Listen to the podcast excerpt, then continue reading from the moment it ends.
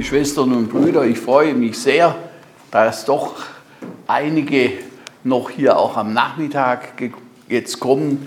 Also nach so viel Stoff und Information schon gestern Abend und heute Vormittag äh, ist es natürlich schon ein gewisser Marathon, einen solchen Studientag miteinander durchzustehen. Aber ich freue mich äh, über jeden, der da ist und äh, hoffe, dass wir insgesamt äh, durch diese, diesen Studientag ein Stück weitergeführt werden und eine Hilfe empfangen im Blick auf die wichtige Frage nach Sterben und auch nach Trost. Siehe, um Trost war mir sehr bange, sagt mal der Psalmist. Wir haben einen Vers in der Heiligen Schrift, der insbesondere hinweist auf die Notwendigkeit, sterben zu lernen. Das ist Psalm 90, Vers 12. Da sagt Mose, Herr, lehre mich bedenken, dass ich sterben muss, damit ich klug werde. Es ist ja eigenartig, dass wir alles im Leben irgendwie auch lernen müssen. Vom Gehen, vom Sprechen, vom Lesen und Rechnen, von den beruflichen Voraussetzungen und Fertigkeiten und auch und erstaunlicherweise, dass wir auch das Sterben lernen müssen. Für unsere Generation in unserer modernen Welt ist das etwas Seltsames. Wir sind nicht darauf eingerichtet, das Sterben zu lernen. In früheren Jahrhunderten war eine Haupt, ein Hauptelement der christlichen Existenz die Ars Moriendi, die Kunst des Sterbens. Die Mönche zum Beispiel hatten so ganz praktische Gebräuche und Gewohnheiten, um dieses sich an den Tod zu erinnern, wirklich leibhaftig erfahrbar zu machen. So sind sie täglich auf den Klosterhof gegangen, den Friedhof, der da beim Kloster lag, und haben eine Schippe ihres Grabes ausgehoben, haben sich sozusagen ihr eigenes Grab gegraben. Wir sind darauf angewiesen, dass wir auch auf dem letzten Weg sterben können. Und das ist, wenn man es eingeübt hat und durchdacht hat, eine andere Sache, als wenn es einen so jäh überfällt. Und darüber möchte ich heute Nachmittag nachdenken. Der Tod ist unverfügbar, wie er kommt und uns trifft. Auf einer alten Kirchturmuhr steht in Lateinisch der Satz, Una iis tua erit. Eine von diesen wird die deine sein. Nämlich eine Stunde an diesem Ziffernblatt, ob jetzt Tag oder Nacht, aber eine wird die Stunde sein, in der du stirbst aber wir wissen nicht, welche es ist. Und so müssen wir bereit sein. Wir wissen auch nicht den Wochentag, den Monat, das Jahr, aber eine Stunde wird die Stunde sein, wo uns die Glocke schlägt. Und darauf vorbereitet zu sein, ist ganz wichtig. Es gibt im Blick auf das Sterben schon ein paar ganz praktische erste äußere Vorbereitung. Zum Beispiel im Sinne von Bestimmungen, die ich treffe für mich und meine Angehörigen. Wir wissen, dass es gibt Patientenverfügungen.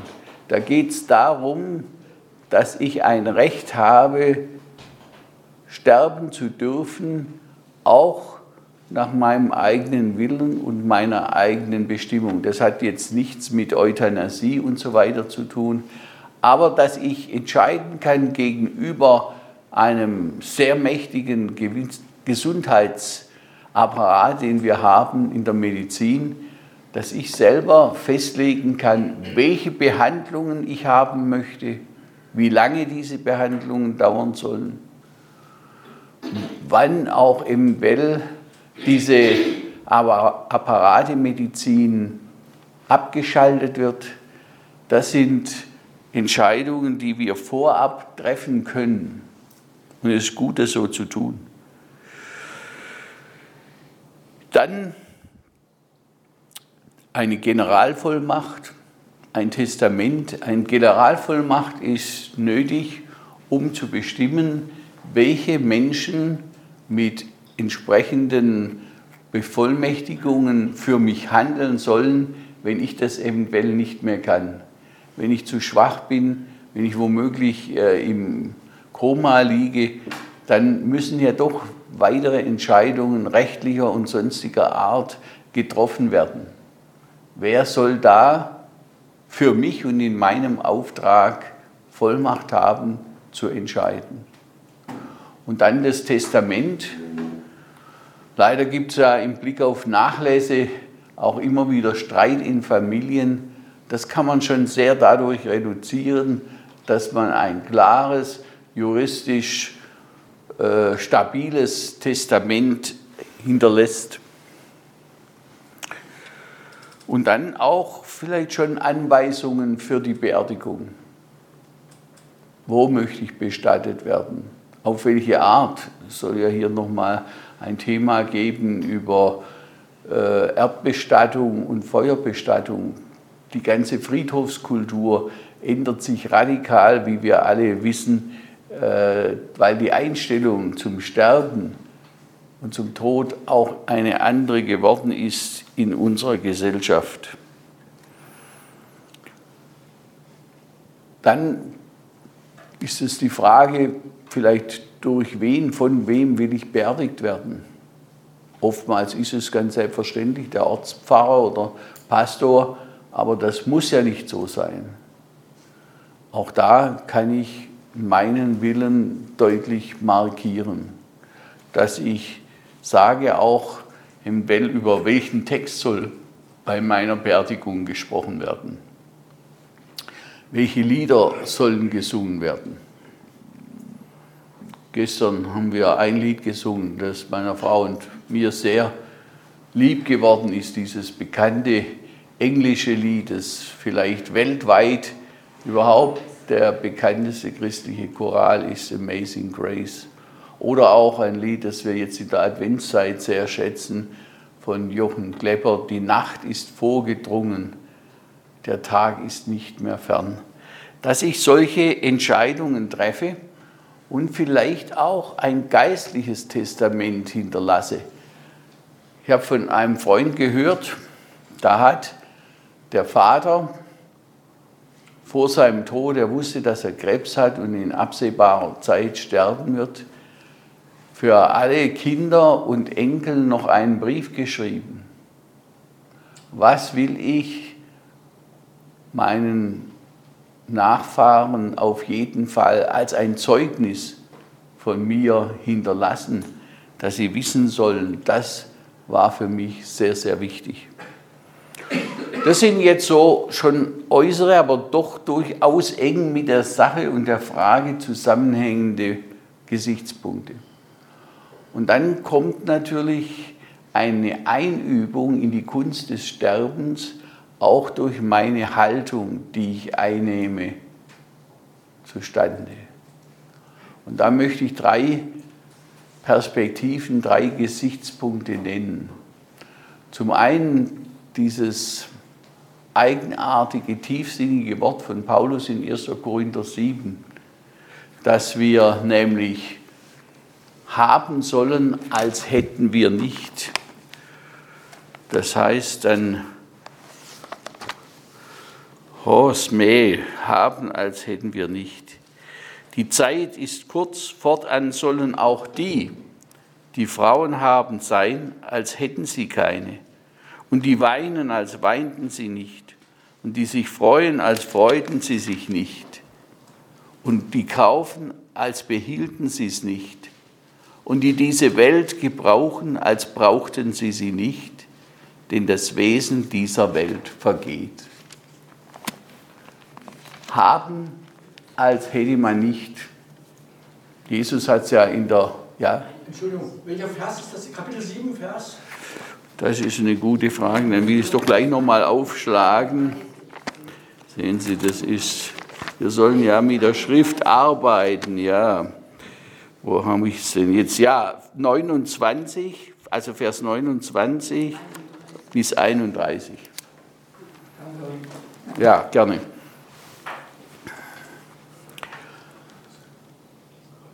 Und Jesus hat gesagt, ihr sollt euch nicht Schätze sammeln. Was kann ich, was soll ich entrümpeln? Wir haben über die Jahre, das heißt, man muss sagen, ich habe über die Jahre sehr, sehr viel gesammelt, sodass wir jetzt vor der schwierigen Frage stehen, wie ordnen wir das, was werfen wir weg, was ist sinnvoll weiterzugeben. Und da hilft einfach auch das Verschenken. Ich habe in meiner Zeit als Theologe etwa 20.000 Archivmappen gehabt mit Stichpunkten und Stichworten zu Fragen und Themen und Texten. Und dieses Archiv habe ich dann, als wir von Tübingen wegzogen, dem Bengelhaus gestiftet. Dass es dort möglichst noch vielen Studierenden eine Hilfe sein kann. Und dann, als ich in Gießen als Professor angefangen habe, da habe ich schon mal zwei Drittel meiner Bibliothek verschenkt. Wenn es eine Leidenschaft bei Theologen gibt, dann sind es in der Regel, dass man Bücher kauft und sammelt und das habe ich in Gießen gelassen. Wenn ich dann ein spezielles Thema habe und mal äh, Bücher brauche, dann kann ich da den Bibliothekar auch fragen, ob er mir für eine gewisse Zeit wieder was zurückleiht. Aber das Loslassen, das ist ganz wichtig. Eine Umschreibung des Sterbens heißt ja, er oder sie hat das Zeitliche gesegnet. Das ist eine sehr tiefsinnige Beschreibung dessen, was im Tod geschehen soll. Nämlich von unserer Seite, dass wir so frei sind von der Welt, haben, als hätten wir nicht, dass wir dann das Zeitliche segnend hinter uns lassen können. Nicht verkrampft daran festhalten. Nicht uns darauf verlassen, was wir haben, sondern dass wir diese Welt und ihre Dinge gelassen zurücklassen können. Dann ein zweiter Aspekt ist die Demut.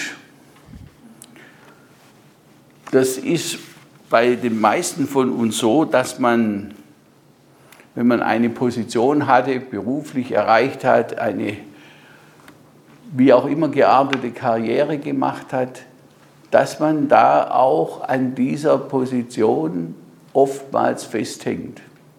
Wir wissen das von Firmengründern, die dann als Patriarchen noch über den Betrieb regieren und die nicht abgeben können und damit vielleicht ihrem eigenen Lebenswerk Schaden zufügen. Oder gewisse, ein gewisses im Mittelpunkt stehen.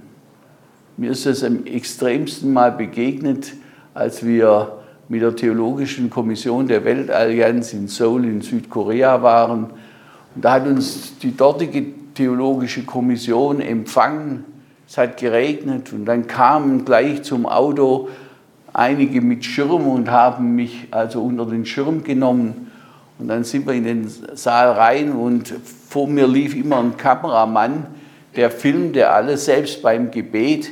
Da habe ich wirklich gedacht, oh, diese armen Leute, die prominent sind in dieser Welt, wenn die das ständig im Licht der Kamera und der öffentlichen Beobachtung stehen. Aber das ist auch ein süßes Gift, eine Verführung. Und was geschieht, wenn ich das nicht mehr habe? Wenn ich diese Ämter und Positionen aufgeben muss, was bleibt dann noch von mir? Und da diese Demut willig und bejahend und freudig abzugeben. In der Kirche setzt sich das so langsam durch, dass wenn jemand ein Amt hatte und etwa in Ruhestand verabschiedet wird, dass er dann entpflichtet wird, dass er seine Pflichten wirklich abgeben kann an einen Nachfolger und damit auch einem Nachfolger Raum schafft und damit der jungen Generation auch eine Chance gibt. Johannes der Täufer bringt das sehr gut auf den Punkt. Er muss wachsen, ich aber muss abnehmen. Und dazu aus vollem Herzen ein Ja zu sagen. Ich möchte es festmachen nochmal an einer anderen Umschreibung des Sterbens, nämlich entschlafen. Dass wir, und das ist auch eine Gnade dieser Welt und den Aufgaben und den Verantwortungen und den Ängsten dieser Welt, entschlafen dürfen. Das haben wir alle schon erlebt, wenn es ein hektischer, voll Arbeit oder arbeitsreich gewesener Tag ist und man dann abends müde ins Bett sinkt und einfach froh ist, dass man die Augen zumachen kann und einschlafen. Auch das ist eine Vorschattung, eine Vorangabe für das, was im Tod geschieht, dass wir dieser Welt und den Aufgaben in dieser Welt entschlafen dürfen. Und dann schließlich die Dankbarkeit. Dankbar auf das eigene Leben zurückschauen können. Bei uns in unserer modernen Gesellschaft ist es ja so, dass man eigentlich den Kult der Jugend feiert. Gesund, jung, schön, reich. So etwa wie das in dem Lied zum Ausdruck kommt, äh, mit 66 Jahren, da fängt das Leben an. Mit 66 Jahren, da hat man Spaß daran. Mit 66 Jahren ist lang noch nicht Schluss, so singt es Udo Jürgens. Und das zeigt so die absolute Weltverhaftung, dieses am Leben hängen, statt dankbar darauf zurückschauen, was Gott mir geschenkt hat, mit dem Psalmwort, ich gedenke der vorigen Zeiten, dass ich auch alles, was gelungen ist, ihm verdanke und dafür und darüber froh sein kann und alles, was misslungen ist, seiner Vergebung und seinem Zurechtbringen anheimstelle. Im Neuen Testament steht dieses Gebet des alten Zacharias, Zacharias anlässlich der Geburt seines Sohnes Johannes des Täufers dann. Eine ruhige Nacht und ein seliges Ende verleihe uns der allmächtige Gott. Das ist die Komplett, das ist das Nachtgebet in, den, in der Gebetsliturgie und Reihenfolge der Christenheit. Dass wir dann ein seliges Sterben haben. Selig ist noch etwas anderes als glücklich. Glücklich kann man auch über etwas, was mir zufällt, was einfach Freude macht, was leicht ist, das kann man als Glück bezeichnen. Aber Seligkeit ist ein Glück, das durch die Beschwernisse, durch die Mühsale dieser Welt hindurchgegangen ist und zum Ziel gekommen ist. Deshalb sind die Seligpreisungen Jesu in der Bergpredigt so eigenartig widersprüchlich. Selig sind, die geistlich arm sind. Selig sind, die Leid tragen. Selig sind die Friedfertigen. Warum gerade sie? Sie haben doch so viele Schwierigkeiten auf dem Weg durchs Leben. Weil dann das Leben gefüllt wird mit etwas, was Ewigkeitswert hat, was schwer wiegt. Und so dringen wir von dem bloß äußeren Glück zu einer wirklichen Seligkeit durch. Jetzt möchte ich, nachdem ich ein paar äußere Vorbereitungen auf Sterben benannt habe und auch Übungen, wie ich dahin komme, dass ich zum Sterben bereit bin, möchte ich jetzt ein paar äh, unmittelbare Hinweise geben auf Seelsorge an Sterbenden. Zum einen, und das ist ja der Wunsch vieler, die schwer krank sind, nach Hause zu dürfen. Und wenn immer das möglich ist, dann sollte man diesem Wunsch auch entsprechen und den Sterbenden in die vertraute Umgebung tun, zu der Familie, zu der er gehört, zu den Menschen, mit denen er verbunden ist.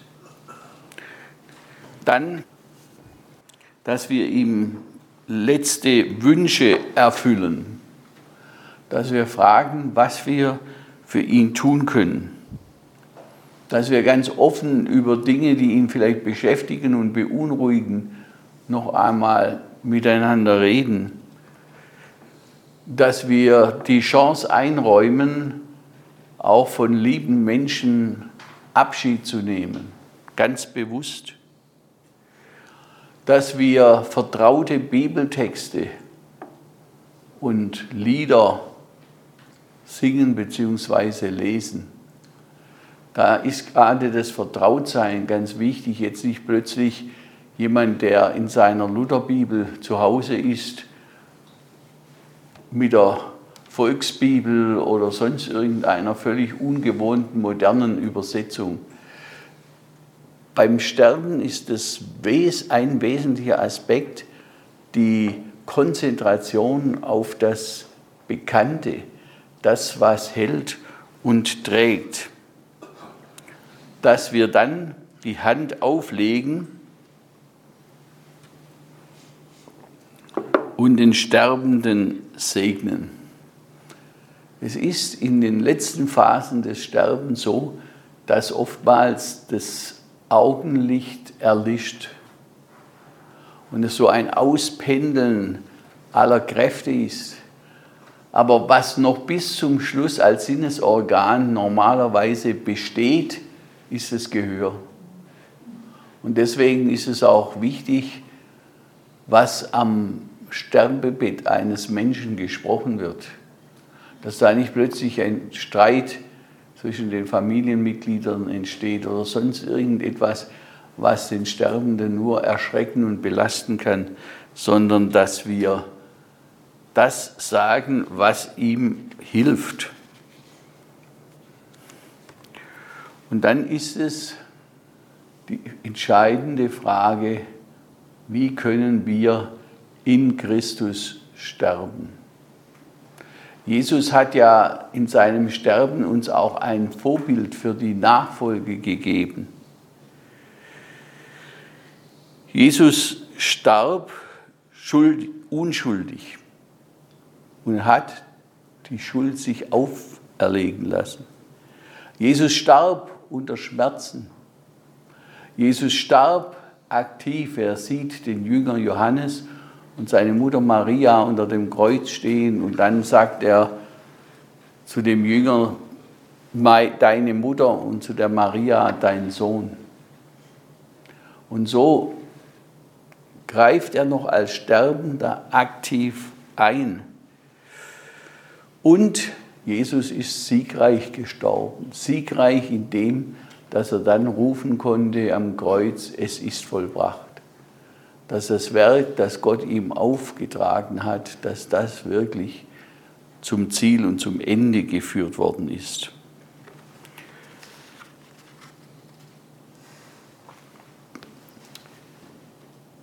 Wenn ich es auf den Punkt bringen soll, was am Schluss gültig ist und von was ich lebe, dann hilft mir am meisten, das Passionslied von Paul Gerhardt, o Haupt voll Blut und Wunden. Wunderbare letzten Strophen. Wenn ich einmal soll scheiden, so scheide nicht von mir. Wenn ich den Tod soll leiden, so tritt du dann herfür. Wenn mir am allerbängsten wird um das Herze sein, dann reiß mich aus den Ängsten, Kraft deiner Angst und Pein. Erscheine mir zum Schilde, zum Trost in meinem Tod und lass mich sehen dein Bilde in meiner Kreuzesnot. Da will ich nach dir blicken, da will ich glaubensvoll dich fest an mein Herz drücken. Wer so stirbt, der stirbt wohl. Etwas anderes kann ich eigentlich gar nicht wünschen und uns ans Herz legen, als dass wir in der Gegenwart des gekreuzigten Christus im Blick auf sein Leiden und Sterben unserem eigenen Tod entgegengehen.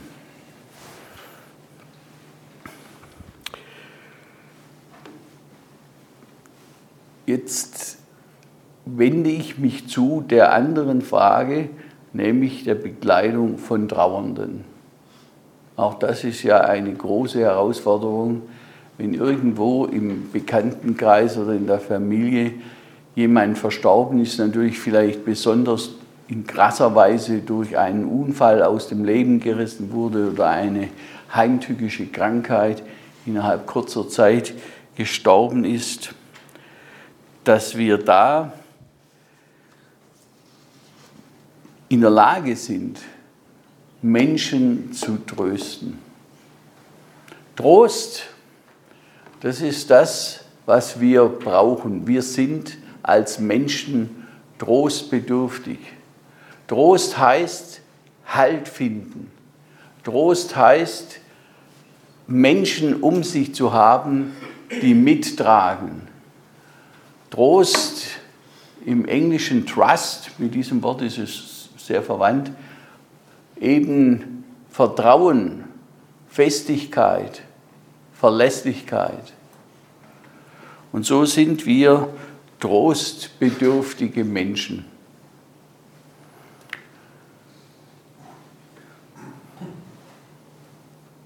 Was bedeutet das? Dass wir einen haben, der wiederbringen kann. Sehen Sie, äh, der Hiob hat Freunde.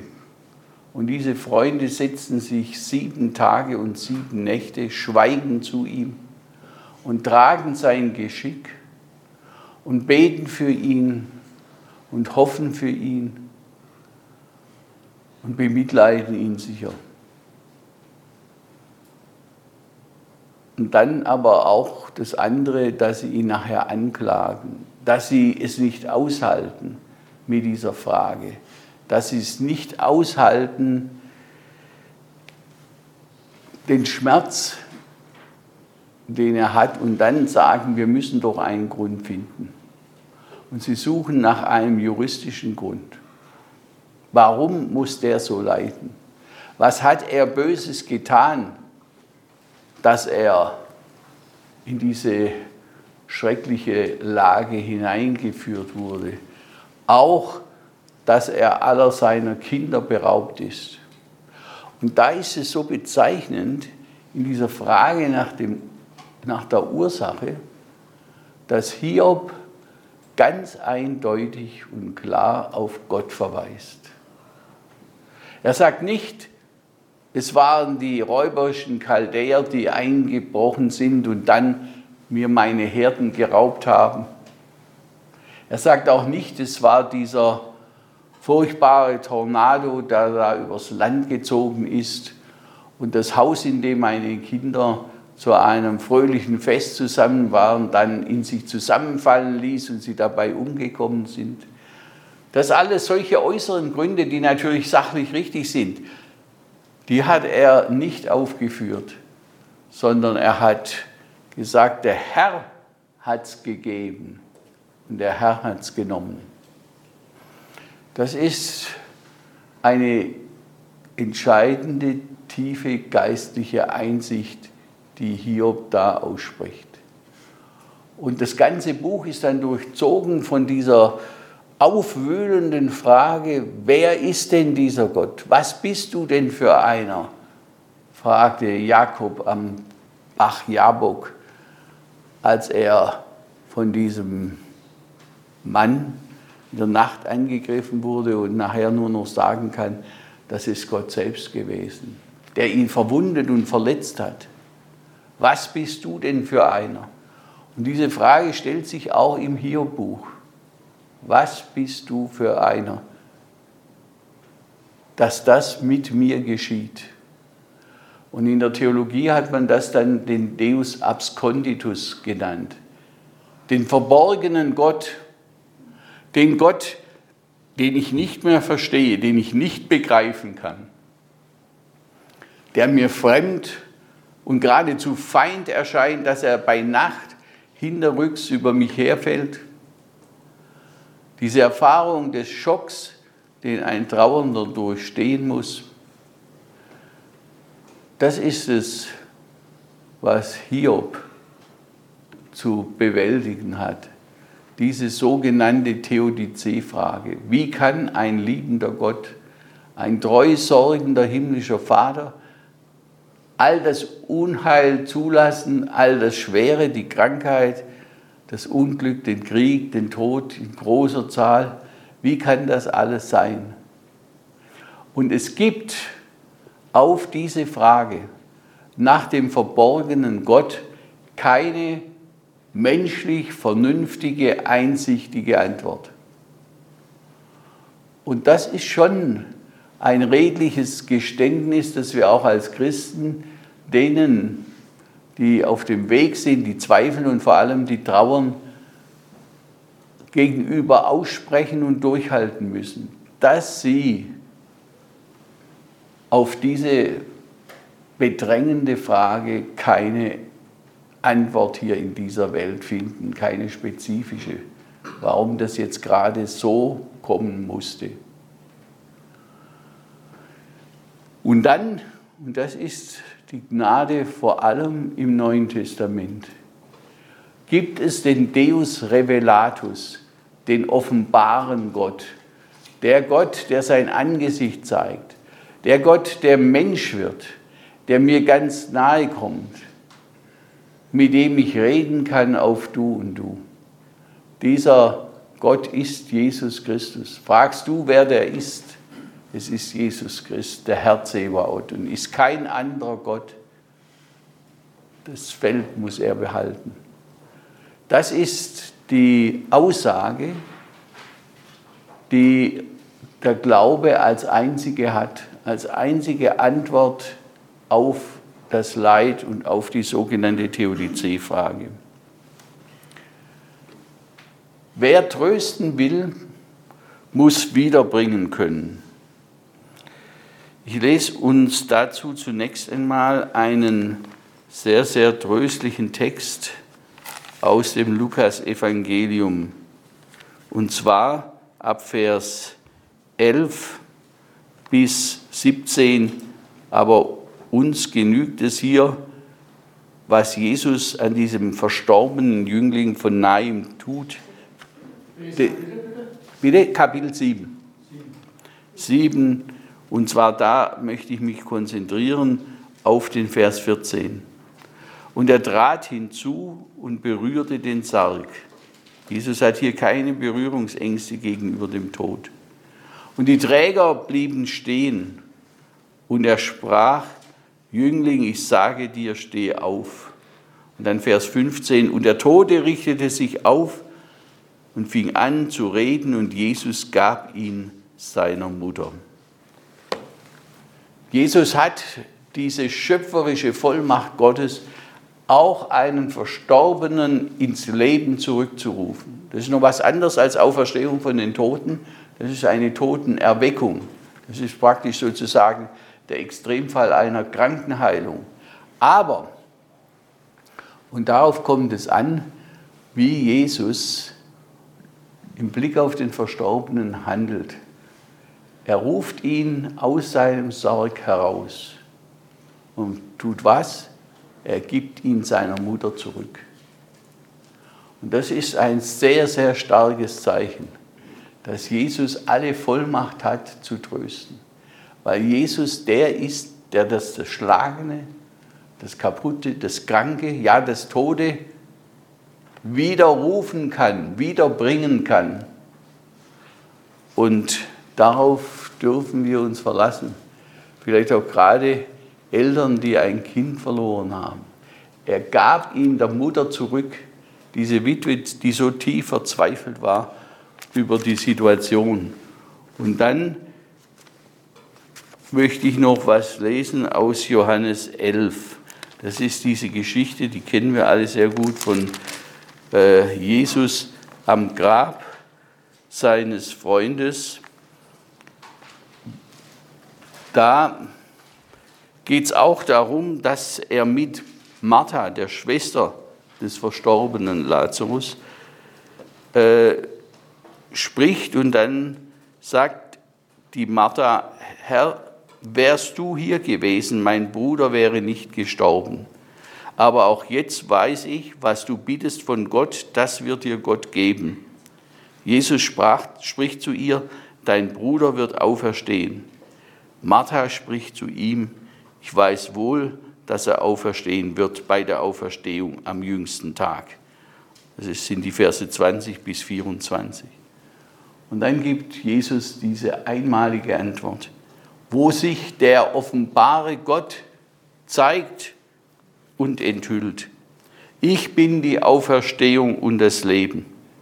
Wer an mich glaubt, der wird leben, auch wenn er stirbt. Und wer da lebt und glaubt an mich, der wird nimmermehr sterben. Glaubst du das? Deshalb, deshalb, weil Jesus auf dem Weg nach Jerusalem zu seiner Kreuzigung auch auf dem Weg ist zu seiner Auferstehung. Und weil Jesus allein die Vollmacht hat zu sagen, wer an mich glaubt, der lebt, wenn er gleich stirbt. Amen.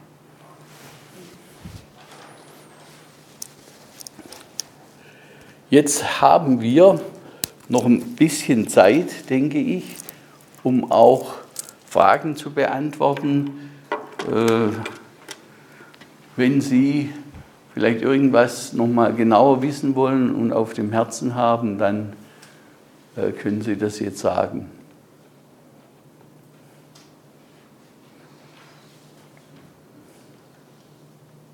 Sonst, ja bitte. Was soll ich jemand Ungläubiger sagen beim Tod eines Angehörigen? Der kann ja mit der Auferstehung gar nicht viel anfangen. Mhm. Wo ist da ein Trost? Mhm. Also äh, wahrscheinlich ist so eine direkte Verkündigung, auch gerade im Augenblick des Schocks, für viele ist ja die Erfahrung des Todes ein Schockerlebnis. Und da ist dann äh, die Frage, wie kann das aufgebrochen werden, dass der Mensch, der sich der Realität gegenüber auch verweigert, der rebelliert gegen die Tatsache des Todes, in dieser aufgewühlten Situation ist es zunächst mal wichtig, dass ich als Mensch, als Nachbar, als Familienmitglied, was auch immer, in welcher Beziehung auch immer ich zu diesen Trauernden stehe, dass ich ihm nahe bin und ihn meine Gegenwart erfahren lasse und an diese Gegenwart auch jetzt keine Bedingungen stelle. Und wenn dann, das ist natürlich eine Kraft- und Zeitaufwendung, aber dann, wenn ich das Vertrauen des anderen habe, dass wir auch doch nach einer gewissen Zeit über tiefer liegende Fragen sprechen können, dann kann ich auch etwas vom Evangelium sagen, dass Jesus gestorben ist und auferstanden am dritten Tag. Da kann ich hinweisen auf das leere Grab, auf die Erscheinungen und dass Jesus heute erfahrbar ist und dass er auch heute Trost zuspricht. Wenn dein Wort nicht mein Trost gewesen wäre, wäre ich vergangen in meinem Elend. Äh, also das ist ein Weg dann der Trauerbegleitung, wo ich natürlich einem Menschen, der ganz weit außen steht, nicht so einfach gleich voll äh, alles äh, sagen und zumuten kann. Da muss man das auch durch den Heiligen Geist sich zeigen lassen, wo ist der andere vielleicht jetzt offen mit seinen Fragen, sodass ich da dann hineinsprechen kann. Aber wir sollten natürlich dieses Ziel klar im Auge behalten, Christus als den Auferstandenen zu bezeugen, als den Trost. Ja, bitte. Sie sagte gerade, wer trösten will, muss wiederbringen können. Ja. Das trifft auf unseren Herrn Jesus Christus natürlich zu. Ja. Wie kann ich in diesem Sinne wiederbringen, wenn das Leid da ist? Ja. Der Blick zum Herrn vielleicht verdunkelt ist, eben aufgrund des Schmerzes? Ja. Das ist natürlich so, dass ein Satz, der über Christus ausgesagt wird, äh, nicht einfach auf mich angewandt werden kann. Ich meine, äh, das Wiederbringen, nehmen wir mal ganz schlicht zunächst äh, etwa die Situation von Kindern und Eltern. Wenn das Kind, ein Spielzeug ist kaputt gegangen und jetzt rennt es weinend zur Mutter oder zum Vater und wenn dann der Vater vielleicht eine Möglichkeit sieht, das zu reparieren, dann ist es so eine Erfahrung von Wiederbringen. Und so gibt es sicherlich dann auch im Alltag, auch für Erwachsene, Situationen, wo wir Schaden begrenzen oder wieder gut machen können. Aber wir können nicht natürlich in der gleichen Vollmacht wie Jesus äh, bei diesem Jüngling zu Nain oder auch beim Lazarus sagen, steh auf, und dann wiedergeben. Aber das, was Jesus auf Erden getan hat, ist ein Hinweis auf das, was er in der Ewigkeit tun wird, was er am Ende der Zeit vollenden wird, nämlich, dass dann alle durch sein Wort aus den Gräbern auferstehen und dass es dann wohl auch so sein kann, dass er tröstend Menschen wieder zusammenbringt, die der Tod auseinandergerissen hat. Die Frage, wie äh, kann ich mit meinen Lieben wieder zusammen sein in der Ewigkeit? Ja, das können wir bezeugen. Wir sehen uns nicht zum letzten Mal, sondern wir werden uns wiedersehen. Also äh, auf die Zerbrochenheit, die Zerrissenheit, der Welt gibt es nur die eine Antwort, dass Jesus wiederbringen kann durch die Auferstehung von den Toten. Und das geschieht zeichenhaft im Leben dieser Witwe von Nain und es geschieht zeichenhaft auch an dem Lazarus und der Martha. Das ist das äh, besondere Geschenk. Und das Leben Jesu ist ein zeichenhaftes Leben. Durch Zeichen und Wunder weist er auf das kommende Reich Gottes hin.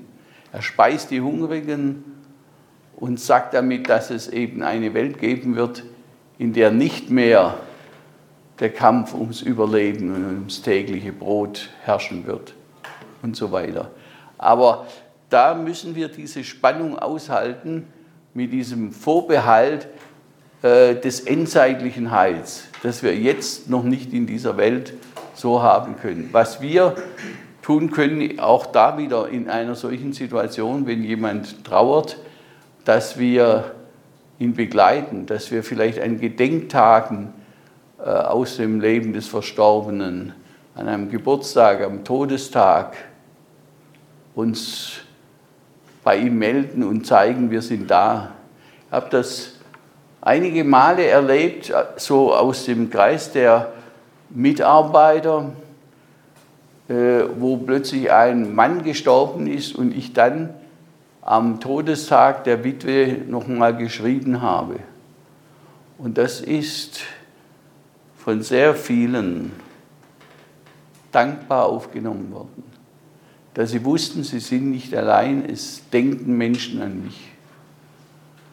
Äh, diese Zeichen der Liebe, die können wir tun. In dem Sinne können wir auch ein Stück heilenden Einfluss haben, aber die Erlösung, die Vollendung bringt nur Jesus selber mit seiner Wiederkunft und Auferstehung. Jetzt hatte sich da hinten noch eine Dame gemeldet. Ja, bitte. Ich wollte fragen, was sagen ich Eltern, die ein Kind verloren haben in Krankheit und voll verzweifelt sind und auch hadern? Ich denke, für die ist kein Trost. Äh, in der Auferstehung werden sie wieder zusammenkommen. Was hilft ihnen jetzt? Ja, ich meine, das ist ja auch das bei Martha. So ein bisschen das, was sie antwortet. Ich weiß, am jüngsten Tag wird er auferstehen. Aber dafür kann ich mir, ich sage es jetzt mal ein bisschen plump, dafür kann ich mir jetzt heute nichts kaufen. Gerade auch bei Eltern, die ein Kind verloren haben, das ist ja mit der schmerzlichste Verlust, wenn die Ordnung der Natur umgekehrt wird und ein Kind, das das Leben noch vor sich hat, äh, weggerissen wird aus diesem Leben und stirbt. Ich habe jetzt in der neuesten theologischen Orientierung des Bengelhauses, ich weiß nicht, ob da jetzt ein Exemplar dabei liegt, äh, auf Bitte der Freunde eine Beerdigungspredigt abgedruckt in der theologischen Orientierung, wo ich ein Kind zu beerdigen hatte mit sieben Jahren, das durch einen furchtbaren, tragischen Autounfall ums Leben gekommen ist. Und wie ich dann Gottes Wort siehe, ich habe dich bei deinem Namen gerufen und du bist mein, das war äh, der Taufspruch dieses Kindes, dann das versucht habe hineinzustellen in dieses abgebrochene Leben. Da waren Eltern, die waren ganz bewusst gläubig insofern. Und die haben auch ganz klar gesagt, sie möchten eine Beerdigungsansprache, die auch eine missionarische Zuspitzung hat. Aber dass auch da, wir kommen leider schmerzlich für uns, gerade angesichts der Frage von Tod, Sterben, nicht an dem vorbei, dass die eigentliche Antwort, nicht nur das Schönste kommt noch, sondern auch die, mit dem Schönsten kommt dann auch die Antwort, wo wir nichts mehr fragen werden in seinem Reich, dass wir da dann ja, äh, die Erfüllung erleben wie wir da mit Eltern umgehen können, könnte und würde es wahrscheinlich auch tun, auch davon reden, dass wir selber, meine Frau und ich, unseren mittleren Sohn verloren haben im Alter von 20 Jahren. Der ist psychisch krank geworden und in der Psychose hat er sich das Leben genommen. Äh, und wie wir da die Hilfe Gottes erfahren haben, auch durch das Mitgetragenwerden, einmal in der Gemeinde, dass wir am Sonntag, das war am Freitag dieser Todesfall, und dann am Sonntag im Gottesdienst waren. Und ich meine, als Pfarrer, als Theologe kenne ich ja die Bibeltexte alle.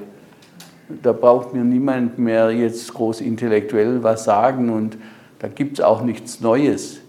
Und doch war das die Erfahrung, dass das Wort Gottes und die Lieder und die Psalmen, die in diesem Gottesdienst gesprochen und gesungen wurden, äh, dass mir das tief ins Herz gegangen ist. Und ich dann auch, oder wir dann auch erlebt haben, mit welcher Hingabe und liebevoller Begleitung die Studenten mit uns umgegangen sind und auch die Mitarbeiter. Einmal erinnere ich mich, da war plötzlich vor unserer Wohnungstür, es hat geklingelt und dann stand vor der Tür ein wunderbares warmes Essen. Normalerweise verschleckt einem ja der Schrecken des Todes und der jähe Schmerz allen Appetit, aber das war sozusagen ein Stückchen Weg, Begleitung, wieder ins normale Leben zurück. Aber, äh, und das merken Sie an meinem Gestammle, äh, es ist so, wir, wir können da keine allgemeine, äh, fertige Antwort so geben, sondern gerade auch in diesen seelsorgerischen Dingen. Jeder stirbt anders. Jeder trauert anders. Und da müssen wir uns auf diese Menschen, denen wir helfen wollen, einlassen und sehen und uns zeigen lassen von Gottes Geist, wo ist da vielleicht eine Zugangstür, dass wir ihnen wirklich etwas Tröstliches sagen können. Vielleicht auch eben dieses Wort aus Lukas 7, und er gab ihn seiner Mutter wieder. Dass Jesus die Macht hat, an seinem Tag uns wieder zu vereinigen und uns dieses verlorene Kind wieder zu schenken. Ja. Ich habe auch eine Frage. Und von Hiob gibt es ja das schöne Wort, er starb alt und lebenssatt. Mhm. Ich bin jetzt 86, meine Frau ist vor zweieinhalb Jahren verstorben. Und jedem, dem ich, den Kindern und den Enkeln, denen ich diesen Satz erklären will, kann ich nicht verstehen. Und so geht es eigentlich den meisten Leuten, die gesund sind, die können alt und lebenssatt nicht mhm. Ja, das ist eben auch, wenn man Gott nicht so im Horizont hat, dann ist alles, was in dieser Welt und diesem Leben geschieht, steht dann zwischen Geburtsjahr und Todesjahr auf dem Grabstein. Und das war's dann. Das Leben als letzte Gelegenheit. Und wenn ich das so äh, empfinde, dann, dann kann ich mit Lebenssatt nichts anfangen. Wenn ich aber weiß, der Tod ist kein Punkt, sondern ein Doppelpunkt. Er ist ein Durchgang zur Gemeinschaft mit Christus, zur Gemeinschaft mit Gott. Dann kann ich auch, und darin war Hiob sicher ein Prophet des Alten Testaments, dann kann ich auch satt sein an mein Leben. Das habe ich versucht auch mit den Worten Dankbarkeit und Genüge haben äh, zum Ausdruck gebracht, als eine Grundhaltung, wie wir das Sterben einüben können, dass wir nicht am Leben und dieser Welt uns festklammern, sondern das loslassen können und dann auch das Zeitliche segnen können und auch dieser Welt entschlafen können in innerem Frieden. Es ist tatsächlich heute, und das, da bin ich Ihnen jetzt sehr dankbar, die Fragen sind ja alle sehr tiefgehend. Und meine Antworten sind natürlich nur bruchstückhaft, aber wir haben diese Verheißung, dass das, was Gott versprochen hat, dass er das auch erfüllen wird und dass wir das weitergeben können. Der missionarische Weg heute zu den Menschen ist unendlich viel länger und schwerer, als es in den meisten früheren Generationen so war. Weil mit der ja, Säkularisierung, dass das Christentum aus dem Leben, Bewusstsein der Gesellschaft verdrängt wird, äh, ist auch nichts mehr da. Sehen Sie, äh, wir hatten im 19. Jahrhundert ja große Erweckungen. Und die kamen, wenn man so mal untersucht, natürlich auch dadurch zustande, dass das Menschen waren in, im Gottesdienst, die hatten noch einen Religionsunterricht, der biblisch war, die hatten äh, einen Konformantenunterricht, der sie an den Glauben herangeführt hat, die meisten wussten sofort, was ist Sünde, was ist mit dem Begriff Gott gemeint, was heißt Bekehrung und so weiter. Das wussten die. Und dann, wenn da eine erweckliche Predigt kam und diese Leute im Gottesdienst saßen, dann hat der Heilige Geist gewissermaßen dieses Vorwissen lebendig und vital gemacht. Und so kamen dann in kurzer Zeit auch ganze Gebiete durch solche Erweckungspredigten und Erweckungsprediger zum Glauben. Äh, das können wir so heute nicht mehr ohne weiteres voraussetzen, sondern wir müssen darum beten, dass Gott neue Herzen öffnet und dass noch in den bestehenden Strukturen, die wir haben, also etwa Religionsunterricht, Konformantenunterricht und nicht zuletzt natürlich dann auch das Elternhaus, die Großeltern, äh, dass da etwas vorbereitet wird, wo dann der Glaube wachsen kann. Ja, gern. ja, wir müssen so langsam an die Zeit denken und dann äh, betest du noch mit uns. うん